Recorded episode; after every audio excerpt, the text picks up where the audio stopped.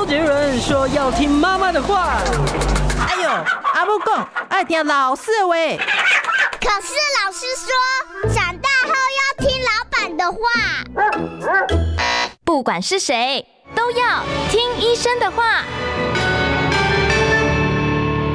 Hello，大家好，欢迎收听今天的《听医生的话》，我是节目主持人李雅媛哦。今天坐在我身边的这位是过敏免疫风湿方面的专家，也是名医哦，台北振兴医院临床试验中心还有一般医学科的主任林孝义林医师，林医师好。你好，雅媛好，各位。听众还有观众，观众 大家好，我是林孝义。其实今天我请林医师来啊，主要是我知道林医师是过敏免疫方面的专家。我们今天谈的这个主题，其实我觉得有点沉重，就是干癣还有干癣性的关节炎哦。听说冬天就是干癣好发的这个最明显的季节，是临床上真的是这样吗？确定。嗯，事实上天气一冷也比较干燥，像这两天天气比较湿还好，如果干燥的话，皮肤哈，嗯。会很容易就是掉皮屑，掉皮屑。你知道这种干癣哈多可怕吗？嗯，它是一种慢性的斑块状的一些好像皮疹。这种干癣的皮疹哦，可怕到我的病人有一个病人现在还在住院，他一天哦脱下来的皮屑哦，应该少几蹦机一个本机哇。这么夸张啊！是的，是的。那他他根本就来不及新生皮肤，就不断的在脱屑的这个状态。呃，基本上我们正常的皮肤，就像这个照片上面这样子，这是干癣。哦，那这种斑块状的，嗯，那事实上这是一个小女生，你很难想象。对啊，这样子她真的是太受苦了哦。那这是不是有家族性啊？像这小女生，她爸爸也是。哎呀，事实上这个小女生哈，嗯，她蛮辛苦的，嗯。他前一阵子我用生物制剂把他治疗好了，嗯，那后来他有了一些金钱上面的问题，因为他要申请到这种健保的给付是有，但是时间还没到，嗯，所以我就让他用自己的，我们就知道商业保险也可以住进来，嗯，那后来这个钱凑不出来，嗯，OK，然后又听人家的话，吃了一些偏方，结果又复发了，哎呀，那进来以后，你知道他全身这个皮肤啊，一块一块剥落。会痛吗？这个剥落的过程中，过程会又痛又痒。如果你破到已经到真皮层，哦，那当然，你各位刚才看到那个、嗯、那个那个图片哈，我们下次再给我们看一下那张图片哈，相当可怕。你看，哦、好大的面积、啊，最，左边的背部哈，事实上它从头皮开始，嗯，然后到整个，这个是特别厉害的，通常是在这一种手肘，嗯，还有我们的股户沟等等的地方，然后他到了全身 everywhere。嗯，然后很痛苦了。是，那我可不可以问一下，就是这个肝癣啊，它我们一看到“癣”这个字，我就会想说，我是不是应该去皮肤科看啊？那它其实它应该不光是一个皮肤的问题吧？肝癣它到底是一种什么样的疾病？那患者他除了这个皮屑以外，一开始是什么样的症状？OK，肝癣一般讲起来，用这个“癣”这个字哈，事实上也不是癬。我们癬第一个想到，不是那种会传染的皮那种皮肤癣吗？绝对不是癣。嗯，癣的话就想到香港脚了那种身体的癣，它完全不是。它的是用干癣，因为外表看起来有点像癣。嗯，好，那干干的，但事实上你把那个皮屑，那上面那一层是银白色的。嗯，把它刮起来以后，底下有一些血丝。那这个上面的这个银白屑的这个屑哈掉下来的时候，在大陆他们叫做。银屑病哦，这个名字我听过。这个叫银屑病。哦，银屑病指的就是干癬，就是干癬。哦，那事实上因为皮很厚，嗯，所以又叫做牛皮癣、牛皮牛皮癣是。那事实上它不是癣，它是一个免疫的病，自体免疫。是的。哦，就是说自己不断的攻击自己。是的，是。然后最主要它有很多的因素，比如基因啦、外在环境。刚才你讲冷，事实上北欧的北欧很冷嘛，所以很多白种人那边呢。干癬的这一个流行病学发生比我们来的多哦，所以我们台湾还我们的盛行率大概有多高？我们盛行率在台湾算起来大概零点二三，所以台湾算起来大概五万个。嗯，那五万个事实上都是比较注意到比较有症状的才会找医生，事实上比较轻微的，哦，他按照皮表的面积。来算的话，事实上比较轻的也有。嗯，他一开始通常都是怎么样的情况之下才会到呃这个过敏免疫风湿科来求诊呢？还是说是皮肤科把他转过来的呢？基本上都是看皮肤科，都是去看皮肤科。但是有的人皮肤科看了一段时间，嗯，效果不好，他们知道这是免疫病，嗯，就会找到过敏免疫风湿来。那他一开始是在哪里？手脚吗？还是？他最早的位置哈，基本上都是在手肘、手肘、头皮。哦，头皮，头皮这个地方。那头皮屑呢？头皮屑不刚，因为这种分不出来说是头皮屑。哦，这个这个味道完全不一样。头皮屑是有味道的，不是？我说这个。味道是 kimochi 这种感觉的，我以为说那个干血无比的。但是你你真的化验的时候还是有在头皮这样一块一块的哈，很可怕的，而且到后来会露出它的红色的。你这这出来以后，你这个手肘的位置，嗯，你的膝盖，嗯，啊，或者你这个身体的这种我们叫做身侧，嗯，这种身侧，嗯，起来对，嗯，就挂靠这边，哦，是这个地方，手肘的外外外边这边，膝盖的外边，嗯。脚的外面，嗯，都会有地方都是有。背上，我刚刚看那个小女生，她背上也有，她特别厉害。她后来已经延伸到所谓叫红皮症了，从整个区块性的变成一个全身性的。那这个干癬它的严重程度是不是要以它的面积呃来分呢？我听到有一个词叫什么 PASI，这是什么意思呢？PASI 它这个字哈，就是干癬的严重度，severity，嗯啊，好，area。还有就是 PASI，它的面积加上它的严重度。嗯，面积我们一般讲起来，它如果体表面积有好几种算法，一个手掌剩几？一个手掌算一。一。如果超过十个手掌的面积，嗯，我们叫做进入严重。哦。啊，另外一个看它的皮肤，嗯，红的大小，嗯，看它的厚度，嗯，看它脱屑，这三个叫叫 PASI。嗯，PASI 一旦大于十以上。也叫做所谓的这种严重型的，所以我们刚才那个小女生，她已经远远超过十，她的总分七十二分。我想那个女孩子到了六七十分都没问题了。那我就想着你说是一个小女孩，我就很替她难过了。我就想问一下，说通常这种既然她有家族遗传性，通常发病都是在什么时间？有没有一个什么诱发她开始出现干癬症状的因素呢？呃，基本上还是有。我们在过去做的研究，事实上从全世界各国，还有包括台湾的很多皮肤科，他们也发表很多。嗯，单纯的干癬，一般讲起来有两个高峰期，一个大概三十到三十九岁，第一个高峰期。有没有性别差异？性别是差不多了。啊，差不多了哈。差不多。第二个呢是差不多六十到六十九岁这两个高峰期。六十到六十九。那男女的话，基本上都差不多。嗯，但是你要知道。干癬一旦衍生变成肝显性关节炎，这才是我最主要的重点。当时会来找我的很多干癬，因为开始有关节炎，就来找医生。那林医师，你讲到这个，我就注意到一句话，叫做“肝显不只是肝显哦，肝显，因为它既然是一个自体免疫疾病，我们之前谈过一些什么干燥症之类的自体免疫疾病，医生都告诉我们说，它有一样自体免疫疾病，它就很容易有其他。那肝显最常伴随的这种自体免疫疾病大概有哪些？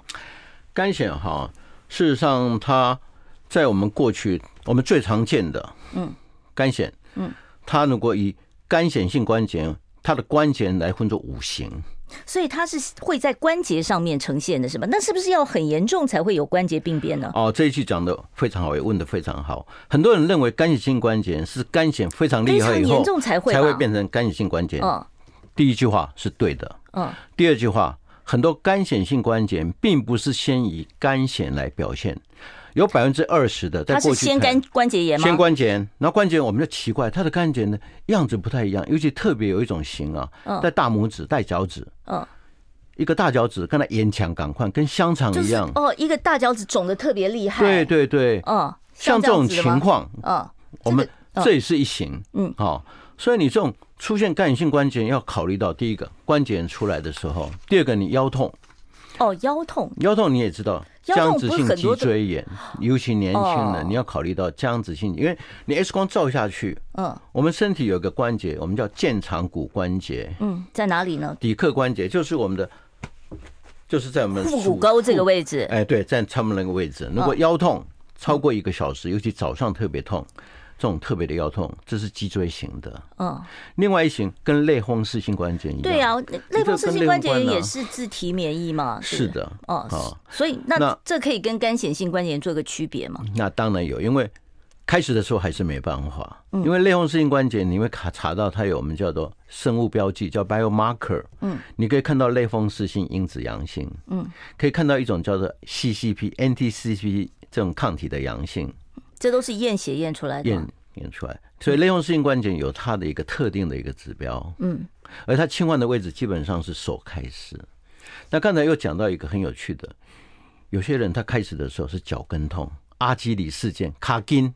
但人家会以为是足底筋膜炎吧？呃，也有以足底来的，所以这个就是要你有有有有经验的医师才能鉴别诊断。很多我看到二十多岁的小男生，嗯，他脚跟痛，嗯，X 光一照，竟然出现了一根骨刺，这不可能的事情。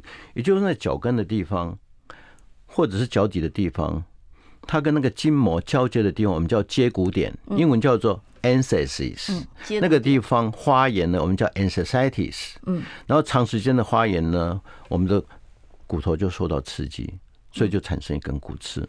所以这完全很奇怪的一种变化出来。所以你看到这几个干癬有出现那几个特别的问题，你要考虑到已经衍生成干癬性关节炎。好，所以干癬呢，有可能造成一些呃干癬性的关节炎。是的。那眼睛是不是也有一些？眼睛红彩炎，事实上在干癬或者干癬性关节炎都有一定的比例。嗯。另外，我也发现有少数的病人甚至发生过所谓的发炎性肠炎。发炎性肠炎啊，就包括溃疡性结肠炎。嗯。哦，这也是跟自体免疫有关吗？是的。还有一个就是克隆氏病。哦，很麻烦的病。所以那这样听起来，一个干癬的表现，其实它代表的是你全身免疫系统都可能有问题。我跟各位听众跟观众特别报告一下，嗯在我们风湿免疫的领域里面哈，在过去最难搞的病啊，就像类风湿性关节，我们知道刘姐刘霞，嗯，我知道细林子，对他后来就是关节都破坏掉，他很勇敢，成立的伊甸园基金会。假如他今天在这个年代的话，他这个关节炎都没有了。是，因为有生物制剂。好，我们等一下呢，就来了解一下到底这个生物制剂它对于这些自体免疫疾病，它可以发挥什么样的一个治疗效果？我想很多病友都非常关心，因为一听到是自体免疫疾病，就觉得我好像被判了死刑一样，我就没有办法根治了。待会儿我们再来了解生物制剂的部分。我关心国事、家事、天下事，但更关心健康事。我是赵少康，推荐每天中午十二点在中广流行网、新闻网联播的《听医生的话》。我们邀请到的都是国内数一数二的医疗权威，给你一个小时满满的医疗资讯，让你健康一把抓。除了收听以外，还要到 YouTube 频道上订阅 I Care 爱健康，按赞、订阅、开启小铃铛，爱健康三支箭，一件不能少。听众朋友，你目前所收听的是我们中广听医生的话，不要忘了订阅一下我们的 YouTube 频道 I Care 爱健康哦。我是主持人李雅媛，坐在我身边的呢是过敏免疫风湿科方面的真的是大专家哦，非常资深的呃这个名医，台北振兴医院临床试验中心还有一般医学科的主任林孝义林医师啊。今天跟我们谈的是肝血还有干癬性关节炎哦。刚才其实呃林医师呃我。介绍过一些自体免疫的疾病，然后呢，每一次介绍到后面，我就觉得很绝望，因为很多患者打电话来，好像就觉得这个病要缠我一辈子。一旦发作以后，那干癬也是如此吗？干癬在十年前，嗯，真的很多人非常失望，只能做症状控制。症状控制，他从药膏，嗯，哦，外用的，外用的，然后照光，嗯。然后接下来就吃一些我们叫 DMARD，就是一些免疫调节剂，包括什么一些免疫调节剂，因为它都比较有一定的毒性。嗯，那有的人在过程中好好坏坏，甚至于在过去也研究发现，他的自杀率哦比较容易看得到。所以换句话说，你因为长期为病所苦，你很容易有忧郁情绪。还有另外，他走不出去。哦，走不出去哦，他全身都是这种皮屑，你走到哪里也没有人敢跟你握手。虽然说不传染，对，他不传染呢。你的这种皮肤啦，每个人都问你，嗯，好，尤其小女生，女生，嗯。二十岁的女生情何以堪？所以他们会有很大的一个生活困扰吗？我是的，我记得这个医师有给我们一个，就是说您在临床上面看到说他们碰到了哪些的这个生活困扰啊？在您印象比较深的就是第一个走不出去，社交会受影响，会忧郁。那其他呢还有什么样的困扰呢？因为它不止侵犯到你的这种皮肤，你会关节。嗯，你会眼睛出问题，嗯，你的脚趾头有时候肿起来，鞋子也没办法穿，嗯，你还是喜欢漂亮，尤其这个手指啊，嗯，每个手指都后来都被凹陷，嗯，增厚，所以变得很奇怪的一个手指。它的骨骼会变形吗？骨骼也会变形，嗯，所以它的很多我们看到的，我们叫做 musculoskeletal 骨骼，好，还有这种。肌肉组织全部都发生了变化，所以事实上，在所有的关节里面，如果你侵犯到变成干性关节，它是相当麻烦。那那如果说这个干癬的患者，他除了就是自体免疫的疾病之外，他跟一些慢性病会不会有关系？比方糖尿病啊、高血压呀？OK，那这是讲我们共病了。嗯，我们发现很多干癬的病人哈，他比较容易肥胖。所以常常合并代谢症，不是肥胖造成的干癬，而是干癬造成的肥胖。如果从这里面来讲，这因果关系哈，很难讲。但是我看到的很多干癬一段时间以后，嗯，大概情绪的问题走不出去啦，食物的问题啦，或者是忧郁的问题啦。你也知道，很多忧郁症的病人都开始不是特别瘦，就是特别胖那种。不是厌食就是暴食，对对，所以这个代谢症候群是绝对看得到的。高血压、糖尿病，嗯，哦，还有痛风，痛风，痛风也是侵侵犯关节耶，对不对？是的，痛风大部分我们知道都是男生，嗯，五十岁左右，嗯，但是你知道这种干癣的病人哈，他的皮肤剥落很快。我们正常的皮肤的一个剥落大概是生理期跟女孩子的生理期差不多二十八天、三十天。那这种干癣的病人，他的这种皮肤的这种 turnover，嗯，可以到四天，甚至更快两三天。所以皮肤每天哈，你都要扫啊，床上你可以。那个被子一翻呐，就地上都是皮屑，很可怕。哎，真的是，我觉得这个生活真的可以想象到有多辛苦啊。那刚才讲到说，十年前可能你只能做症状控制，但现在有生物制剂。那生物制剂到底是什么？听说有四大类，是哪四大类呢？生物制剂呢，单纯从那个生物制剂来讲的话，一种蛋白质，嗯，它是分子量很大，跟我们吃的那阿司匹林，嗯哦，那很小的。所以一个比例上面讲，假如是一个跨国的这种。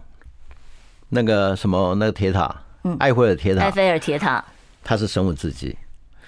一个人站在底下就是阿司匹林，所以生物制剂是一个大分子的，而且是三度空间的。嗯，它是我们用基因工程药吗？还是打针的？因为分子量太大了，没办法打针。哦，所以没有办法吃。那它治病的机转是什么？它是抑制你的免疫？它就是把我们的这一些，我们知道。干癬也好，类风湿性关节也好，僵直性脊椎也好，它就产生了一些异常的细胞数，最常的像肿瘤坏死因子，嗯，还有细胞数，比如说 IL 十七、IL 二三、IL 六这些东西，我们就针对这些用基因工程，这是一个科学很大的，这是免疫的最大进步。基因工程的，对对对，所以在过去你看这二十年来的这整个。诺贝尔奖很多都是跟免疫有关系，因为透过免疫的研究才知道这些细胞数。嗯，才能够发明这些生物制剂。好，所以这些生物制剂也不光是干癬吧，是所有自体免疫疾病几乎可以这样讲，都可以用，对不对？完全正确。是。好，那这些生物制剂，我就想问一下了哦。既然这么先进的药物，它对于治疗干癬，它的效果究竟如何？它是可以让你的症状完全消失吗？还是说跟过去我们传统的用一些免疫抑制的药物，只是让你的症状稍微改善一点，还是没办法根治呢？就好像我刚才讲那个 PASI。嗯，好，大家看那个 PASI 那个图也知道，它可以现在做到 PASI 七十五，就是有百分之七十五可以回复，做到 PASI 九十，甚至可以做到 PASI 一百，百分之百都把它 clear，把它清掉。哎，那这样子我就很好奇了，如果说我关节都已经变形了，我用变形的就没办法，嗯，所以你要早期治疗，你要抓住它的黄金时间。就是一犯病，如果你就用生物制剂来治疗的话，它就是可以让这个病程就停留在现在这一刻，不再继续恶化。完全正确，所以这个 timing 非常重要。嗯，第一个诊断正确，嗯，适当用药，嗯，然后病人的我们叫 compliance，嗯，他他的这种。依从性要高，就是医生叫你做什么，你就要配合，你要这个不能乱吃别的那个民间偏方这样子。没错，没错。是好，那讲到这个生物制剂的话，那您刚刚讲到说诊断要正确，一开始都到皮肤科了，那诊断可能皮肤科的诊断绝对不会错误，同意。不会错误，就是还是知道你。但是你一旦发生关节的时候，皮肤科他们会适当转介给我。嗯，事实上我要用这个生物制剂。用这种干性关节，我也要皮肤科来确定它是一个干线，所以我们是互相，所以我们现在很多医协会，嗯，我们就跟皮肤科一起开。嗯，那请问是不是我要确诊我是怎么样抽个血就知道我有没有肝血？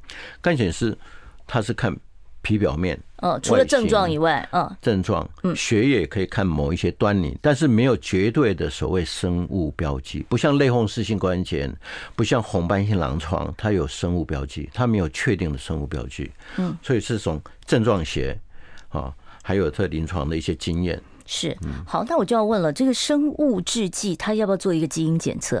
我适不适用？我需要做基因检测吗？它不像一些癌症，它基本上比较不需要。所有的患者都适用？哎，也没有，也没有。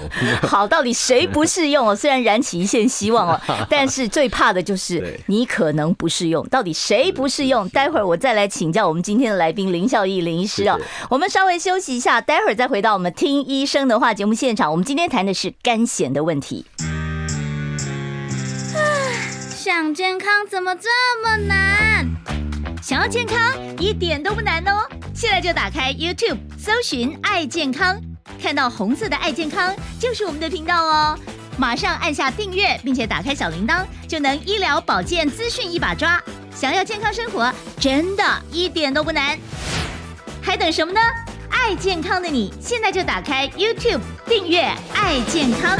啊，我今天跟大家谈的话题是冬天啊，这个患者症状就会特别明显的干癣，还有干癣性的关节炎。我为大家邀请到的真的是这方面的专家，台北振兴医院临床试验中心还有一般医学科的主任林孝义林医师在我们现场啊。林医师呢，他本身也是过敏免疫风湿方面的专家，所以如果你有类风湿性关节炎啦、哦干燥症啦、哦这一类的红斑狼疮、红斑性狼疮，对对对，我差点忘了，对啊。然后呢，这些自体免疫方面的疾病。或者是皮肌炎，你都可以在待会儿三十八分的时候直接 call in 我们的现场电话来打电话请教我们今天林孝义林主任哦。好，为什么哦？我们刚才讲到说这个生物制剂的这个治疗，生物制剂治疗现在很普及吗？还是说干癬的患者都可以有健保给付吗？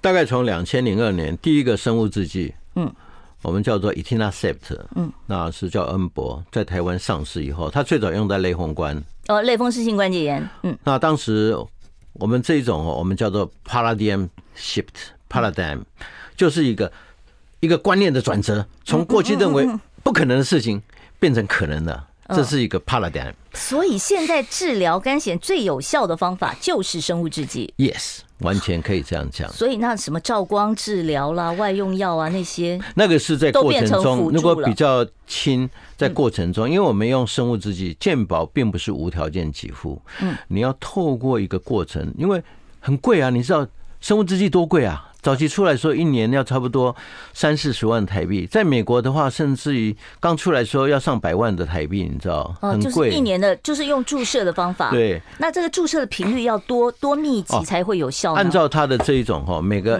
药剂的这个半衰期，它的制造过程不同。嗯。有的从一个礼拜两针到一个礼拜一针，两个礼拜一针。一个月一针，甚至现在有三个月一针的。我现在做一个临床研究，三个月做一针就好了。这就等于是长效型的了。是的，是。那这个三个月打一针以后，症状就会自己消失了吗？对，慢慢就越来越好，getting better，越来越好。哦，越来越好。所以它的症状大概发生效果大概要多长？等多久的时间？呃，快的话哈，有时候三天他会告诉你。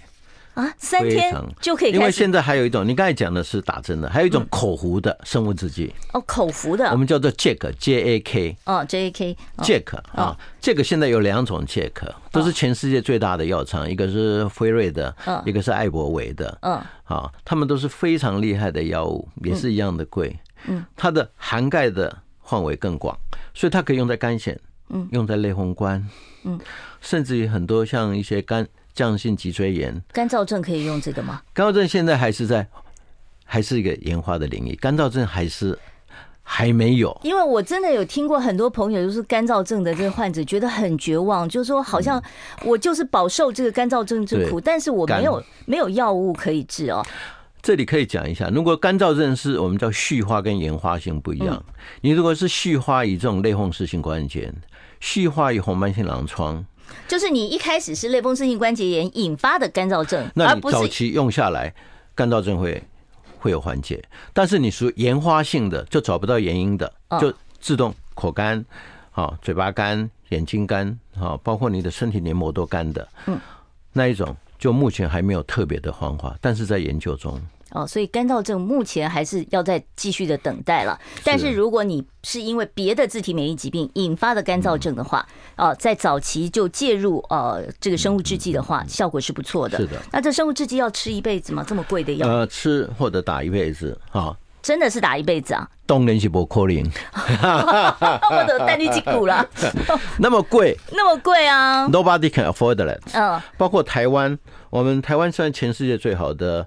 最有人性的、最体贴的健保，嗯，那只要你符合条件，他会给你几户，嗯，那早期也许只只付一年，嗯，半载，但现在呢，基本上包括干险，它有两年，这两年会可以让你用，弄到你可以缓解，进入缓解。那缓解的定义很多，有完全缓解就是完全好了，嗯，有部分缓解生活了，对。那在过程中，他会慢慢也许会给你减药，你就不需要频率那么高嘛，嗯，因为还要搭配你这个所谓的其他的治疗。调节器、照光或者别的生活调试，这个都需要啊，嗯，因为你也担心其他的传统疗法也不是不用了，而是变成辅助的角色。是的，你你进入环节以后，你可以这种生物制剂可以拿掉。嗯，用最简单的一个药就可以控制。我很多病人，他们常常讲，主任，我这个打打的太累了，嗯，跳个鼻息一个礼拜哦就要挨一针。啊，会怕。有的人是恐针症，看到针的踹一弹。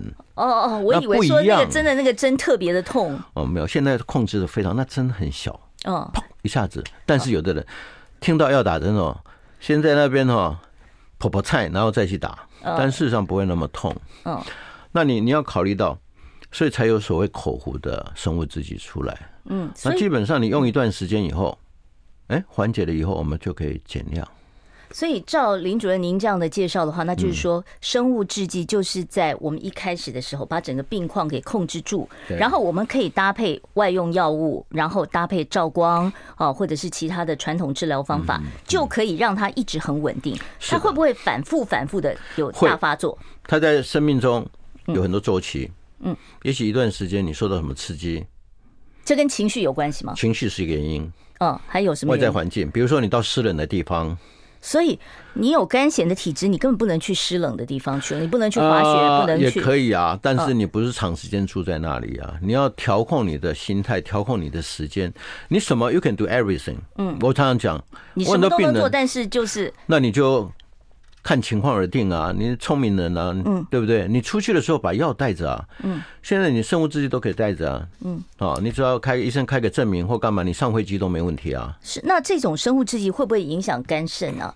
过去大家都很怕，就是说吃药什么，这个药这么强，药效这么强，会不会影响其他的问题？并不是，这不是仙丹，它不是百利无一害。嗯，那我们用生物制剂的时候，最简单的，你们刚开始生物制剂的时候，我们发现本来。有肺结核的人就互花了。哦，所以你本来有肺结核病史，你就不能用这种药。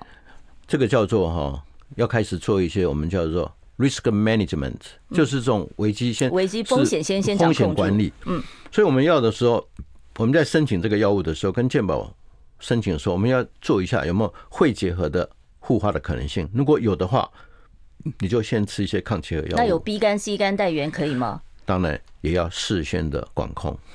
哦，所以 B 肝全部都要，它是经由肝脏代谢的，是不是？不能这样说，因为它最主要很多生物制剂，它会使得原始的病毒又复发出来。哦，所以会诱发它的，就好像这是打疫苗的时候，很多人产生自体免疫疾病一样。啊，好，了解，我大概知道了。说这个东西其实它。一方面可以处理你的自体免疫问题，但是它也会引发比较大的一个反应哦。Yes。好，我们稍微休息一下，待会儿我会开放现场 call in 专线哦。如果有自体免疫方面的问题，欢迎打来。我关心国事、家事、天下事，但更关心健康事。我是赵少康，推荐每天中午十二点在中广流行网、新闻网联播的《听医生的话》。我们邀请到的都是国内数一数二的医疗权威，给你一个小时满满的医疗资讯，让你健康一把抓。除了收听以外，还要到 YouTube 频道上订阅 I Care 爱健康，按赞、订阅、开启小铃铛，爱健康三支箭，一件不能少。我现在开始打开我们的现场 call in 专线零二二五零九九九三三零二二五零九九九三三，为大家邀请到的是台北振兴医院临床试验中心还有一般医学科的主任，也是过敏免疫风湿科的专家啊，林孝义林主任在我们节目现场，有任何肝显方面的问题、自体免疫方面的问题，都欢迎你现在就可以打电话进来哦，机会很难得。我们接第一位听众朋友的电话，你好，请说。喂，你好。嗯，你请说。啊。你好，我想要问一下，就是因为我先生有那个僵直性脊椎炎，嗯，对，然后但是他的因为僵直性脊椎炎是不是有分，就是他的呃比较轻微跟比较严重的状况？因为最近就是天气冷，他就是会开始复发，开始痛。那平时的话，我我可以就是呃建议他用什么样的一个方式去保养，或是饮食方面注意呢？好，这个很 OK。好，请问你先生几岁？呃，四十三左右。四十三左右，他几岁发病？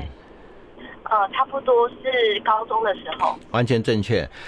僵直脊椎炎基本上都是在这种差不多高中的时候发发生，就是然后下背痛，嗯，痛到早上像那种天气冷的时候起不了床，嗯，就背开头去疼，嗯，然后妈妈说你怎么不上学？我腰痛，妈妈说你不要偷懒，嗯，很可怜。他不会红肿什么的，完全不会，哦，就是痛，腰腰酸，就是痛僵硬，嗯。好，然后起床都有困难，嗯，然后去当兵以后哈更惨，早期当兵哈一抄下来，两年以后这个脊椎全部坏掉，所以现在可以不用当兵，你只要确定僵直性脊椎。那你的先生，我想是大概，我不知道他有没有当兵。呃，对不起，他可能电话，我们现在我们就是问完了，我们就会切断。他大概如果有当兵，嗯，大部分都是在当完兵以后，尤其高中开始，嗯，他如果有当兵，好会更厉害，嗯。也许他四十岁那个年代已经开始不用当兵了。是不是说僵直性脊椎炎的患者一旦发病以后就不能做太剧烈的运动？呃，基本上太激烈，我最建议的运动是游泳。我们常常讲游泳是最好的运动。嗯，他的先生在这种天气下，嗯，我不知道他有没有用生物制剂。嗯，基本上我们用的这是可以适用生物制剂的，可以的，但是条件要符合。嗯，我们用消炎止痛剂。嗯，哦，用一段时间，然后加上一些。疾病缓解药物，我们现在用的最多的，我们叫做沙拉沙拉罗匹林啊，我常常绰号叫小这个南瓜子，因为几条嗯嗯黄，跟南瓜子像南瓜子一样的啊，要吃到一定程度，嗯，然后你算一个我们身体的这种疼痛指数，嗯，还有活动指数，我们叫巴斯代，嗯，如果还高的话，你就可以请医生可以申请这个生物制剂，是，但是不要忘了。这个时候天气一冷哦，我建议你先生如果早上起来的话，给他弄个泡澡，给他泡在浴缸里面。那你要帮忙他，不要让他起不来。嗯啊，这种就是一个热疗法。哦，然后起来，对对对，这个很舒服的。所以那他也可以泡温泉喽。温泉如果皮肤没有问题，当然可以，非常好啊。我的很多病人，我以前在龙总的时候，你知道我的病人哈，类风关也好，僵直僵直脊椎也好，早上的每个都给我请假，跑到。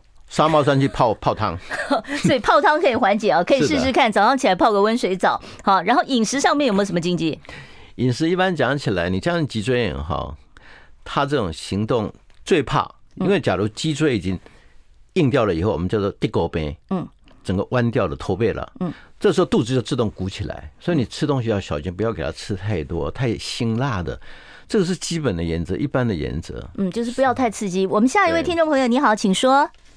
陈医生啊，请问皮蛇哈，那个六十五岁长者如何预防？第二个问题，头皮的毛囊发炎算不算皮脂腺发炎？好，我先回答第一个问题，这大家皮抓，嗯，疱疹带状疱疹，对，带状皮肤性几条抓叫做皮抓，嗯，我们台湾话常常讲，这个皮抓不应该绕身，绕身的挑起，这骗人的吧？没有，他意思就是说你免疫力太差了，哦。它是沿着我们身体的皮节，嗯，绝对的，嗯，我们台湾每个人六十五岁以上，甚至六十岁以上都有可能产生皮蛇。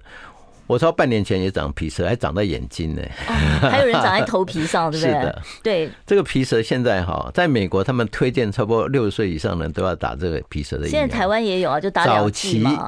早期是一种减毒性的疫苗，嗯，叫做 Rostavax，嗯啊。但这几年开始有一种叫新 Greeks，嗯，它是一种新克油，好像叫，嗯，对，它是基因工程合成的，嗯，号称它的这一种，我们它的预防期可以达到五年以上，五到十年，可以达到百分之九十以上。但是呢，贵就是贵，一针八六八零，一万八，对，一针八六八零，基本上这样 效果很好。你如果六十五岁，你担心，OK，可以打，就预防了哦。那第二个题目呢？你讲到就是说那个皮囊发炎，我们常常讲，你如果你皮肤是油性的。我们常常讲这种脂漏性皮肤炎，会看油性的皮肤。嗯，那个当然，那皮肤科他们会帮你啊，这比较另外一回事。好，我们下一位听众朋友，你好，请说。啊，你好，嗯嗯、呃，我是干燥症，然后我不是原发性，那我已经吃十年的那个呃奎宁跟舒乐金。对，我想那医生还是说要吃一辈子，那有关系？就是你想问一下生物制剂有没有可能？就是那我说那个那两种药好，没关系，一辈子有关系。你你请教你几岁？五十。五十，你更年期了没有？快了，还没。快了。然后医生又叫我不能不要常除湿，他都一直建议病人说不能常除湿。然后所以像这种，我已经很久家里都没有除湿的。好了，这这个我跟你讲哈，基本上哈过犹不及了。家里太乱的话，你到时这细菌长出来。霉菌长出来更糟糕。嗯，不是不能除湿，适可而止。你如果不在的时候，还是要除湿啊。但不要你你身边就放一杯水啊。嗯，你现在用的两个药，一个奎宁，奎宁基本上是安全的药。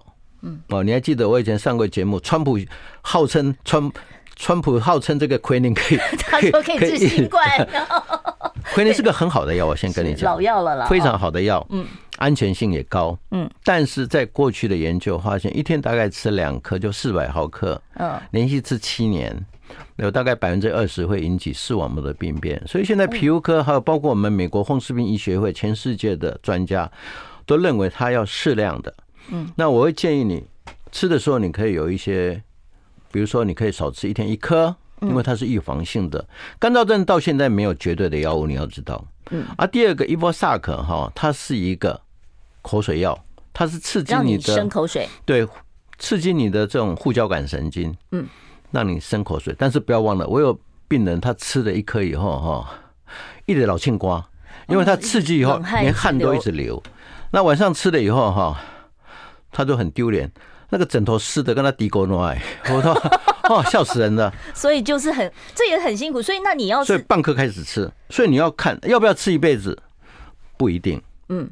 也许你有一天你心情好，免疫系统又慢慢回来了。Who knows? Nobody knows. 嗯，所以你就是一直要保持呃，随时做一个追踪检查，看你现在的情况，然后看你情况。没有绝对的。因为奎宁吃的久的话，你的视眼睛要定期去做视力的是的视力的一个筛检啊，是视网膜的检查。视网膜哦，眼底视网膜有没有发生任何的这个变化？这是你必须要现在要注意的。好，那我们要稍微休息一下啊，待会儿我会持续开放现场 call in 专线。想健康怎么这么难？想要健康一点都不难哦！现在就打开 YouTube，搜寻“爱健康”，看到红色的“爱健康”就是我们的频道哦。马上按下订阅，并且打开小铃铛，就能医疗保健资讯一把抓。想要健康生活，真的一点都不难，还等什么呢？爱健康的你，现在就打开 YouTube 订阅“爱健康”。我们现场呢持续开放零二二五零九九九三三二五零九九九三三。今天为大家邀请到的真的是重量级的过敏免疫风湿科的专家林孝义林医师啊，台北振兴医院的主任，欢迎大家打电话进现场。我们接下一位听众朋友电话，你好，请说。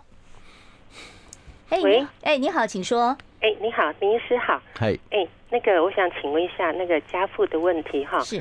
啊，就是呢，他他已经走了。嗯，但是他是得到类风湿性关节炎，嗯，那也治疗了很长的一段时间，那嗯、呃，到最后他要走的两个礼拜左右，他他很喘，嗯，好，他非常的喘，然后呢，嗯，就是他照那个 X 光，他的肺部是白茫茫的一片，嗯嗯，然后呢，嗯、呃，我们有租那个氧气筒，嗯嗯，给他。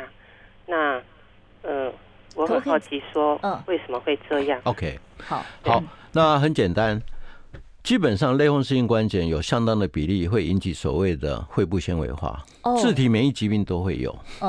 你爸爸过世的时候，也许因为听你年纪大概也差不多有个年，爸爸大概六七十岁，七十七八十岁走。嗯，好，那爸爸是男生。嗯，那我们发现过去也许有抽烟，哦，我不晓得，但类风湿性关节炎有一定的比例，它会引起所谓肺部纤维化、干燥症。嗯，类风湿性关节炎、硬皮病、嗯，皮肌炎。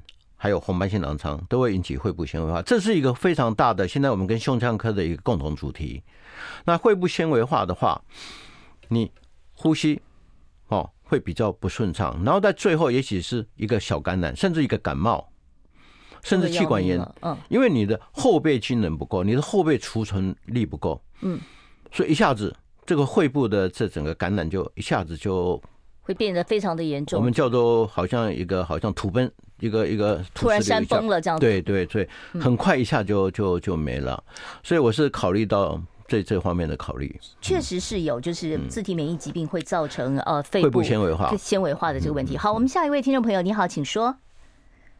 哎，你好，哎，麻烦你把收音机关小一点，要不然我这边会听不清楚。好，请说。啊，我的哎我现在四十岁，然后我的 SLE 在过去一年的时候发病的很严重，那我原则上都是用类固醇在呃处理它。那这一两个月病情有比较稳定下来，我目前是口服三颗的类固醇。那我的医生也是有建议我去使用就是生物制剂，那但是因为我刚刚听了林医师在呃有说到说用生物制剂，它还是有它的风险在，跟它还有可能在诱发其他东西，所以我在想说，那我现在如果控制的有稳定下来，我是不是继续用类固醇控制就好，还是我应该也要去呃考虑怎么样的风险去使用生物制剂呢？OK，问的非常好。类风湿性红斑性狼疮哈，我们叫做一个很大的 spectrum，它从最轻的关节炎、皮肤红疹，到肾脏病变。到脑部的这一种中枢神经的这种抽筋，什么都可以。嗯，你现在应该用三颗类固醇，当然最好能够用到两颗以下。嗯，就十毫克以下，因为在过去的研究能够用到十毫克，甚至七点五毫克以下，你的这种身体的 HPA axis，就是你的脑下垂体到肾上腺这种智能会产生，我们身体会产生这一种哈肾上腺皮质的功能比较不会受到抑制。嗯，所以长时间使用三颗还是要稍微小心一点。这个剂量已经稍微大了一点了。那事实上，你还可以合并，因为现在所有的免疫疾病呢，我们常常讲鸡尾酒疗法，不是单纯一个类固醇，你可以加上一些奎宁，嗯，加上一些免疫调节剂。好，我顺便回答一下，免疫调节剂并不是绝对不好，事实上你适量用，它可以把免疫哦。做的一个我们叫做均衡的一种形态，所以就是要有一个鸡尾酒疗法的一个概念啊。像这个生物制剂，你也不要觉得它很可怕。其实生物制剂，刚才林医师也讲了，其实它是目前控制自体免疫疾病是主流，已经全世界这个治疗都是主流了对整个免疫风湿的主流。而且类风呃呃类固醇本身的副作用其实也不小啊，不是吗？类固醇事实上会用的话是仙丹哦，像我们用的非常有技巧。嗯，你不一定要口服，有时候你可以用这种静脉注射哦，静脉注射。你只要适量，嗯，适当，哦，它的效果都非常好。永远记住一句话：药就是毒，但是用对了就是仙丹。好，所以现在就是您必须要跟您的主治医生去讨论，是不是要单一的只用类固醇，还是说可以掺一些奎宁啊，或者是其他的疗法？对对，没错。做一个呃这个鸡尾酒的这个治疗。下一位听众朋友，你好，请说。呃，雅妍还有那个林医师林主任，你们好，嗯，辛苦了哈。嗯嗯。我想请教哈。就是说，林医师，您刚刚讲的那些症、那些病症啊，人家常说预防胜于治疗。嗯哼。那我想，我们应该怎么预防比较好？这个应该是基因的问题、体质的问题吧？请问你是什么方面的问题？你自己？哦，他已经没关系。预防绝对胜于治疗。但是，但是我我现在现在我们台湾有很多团体，你也知道，我们在过去跟我们的医界同仁成立的红斑性狼疮。的全国性团体，我们叫思乐医，成立了类风湿性关节炎的病友团体，成立的僵直性脊椎炎，现在成立的硬皮病，嗯，这几个团体，他们都是一些热心人士，他们也受过苦的，然后他们站出来，走出来，也发行杂志，然后按时间来办医学演讲会，然后告诉你一些最新的治疗方式。对，你只要如果其中一个病你可以参加，那医生都会在旁边协助。嗯。那假如更重要的，我想你担心是你的下一代。嗯，下一代假如红斑性狼疮，你的小女生或小男生，尤其到了登短郎，女孩子开始青春期的时候，红斑狼疮最好发的年纪是十五，哎，二十加减五。二十加减五，就是这种最亮丽、生命最亮丽的年代，它就出来。嗯，那台湾我过去在阳明大学做的一些研究，嗯，台湾的好花初花年龄是十七岁，高中二年级。那这个有没有办法把它延后它发作的时间？啊、呃，你如果知道了，父母有这个早期治疗，用简单的药很快就控制，你不要让他已经这个变得很严重了。是的，完全正确，那就没办法控制。所以这个教育，我最近几年我一直在做这个教育的工作，我觉得教育比。直接看病人哈会更有意义。好，所以今天这个听众朋友，也许你家族根本没有这个体质，你就不用那么担心哦。那如果说家族有人有这些自体免疫方面的疾病的话，好，真的是就是要及早好做一些筛检，找出来，然后及早处理，就比较容易控制。好，我最后呢再接一通听众朋友的电话，麻烦哦尽量简短。请你好，请说。请问是那个中广 call in 吗？是，您请说。啊啊，我想请问一下，哈，就是我呃。呃，医生，那个我我是那个僵直性脊椎炎的那个病患，那大概有二十多年了，那也也没有也没有特别恶化，但是呃近期大概有五年了，就是。呃，指甲哈会有那个毛毛玻璃纤维化。好，那呃，医生有看过，呃，大概脓肿或者是呃。先生，不好意思，我先打断你一下，因为我节目时间到了，你先不要挂断电话，好不好？我们等一下再请林医师回答你哦。好，今天我们呢非常谢谢林孝义林主任接受我们的访问，谢谢林医师。谢谢，Thank you。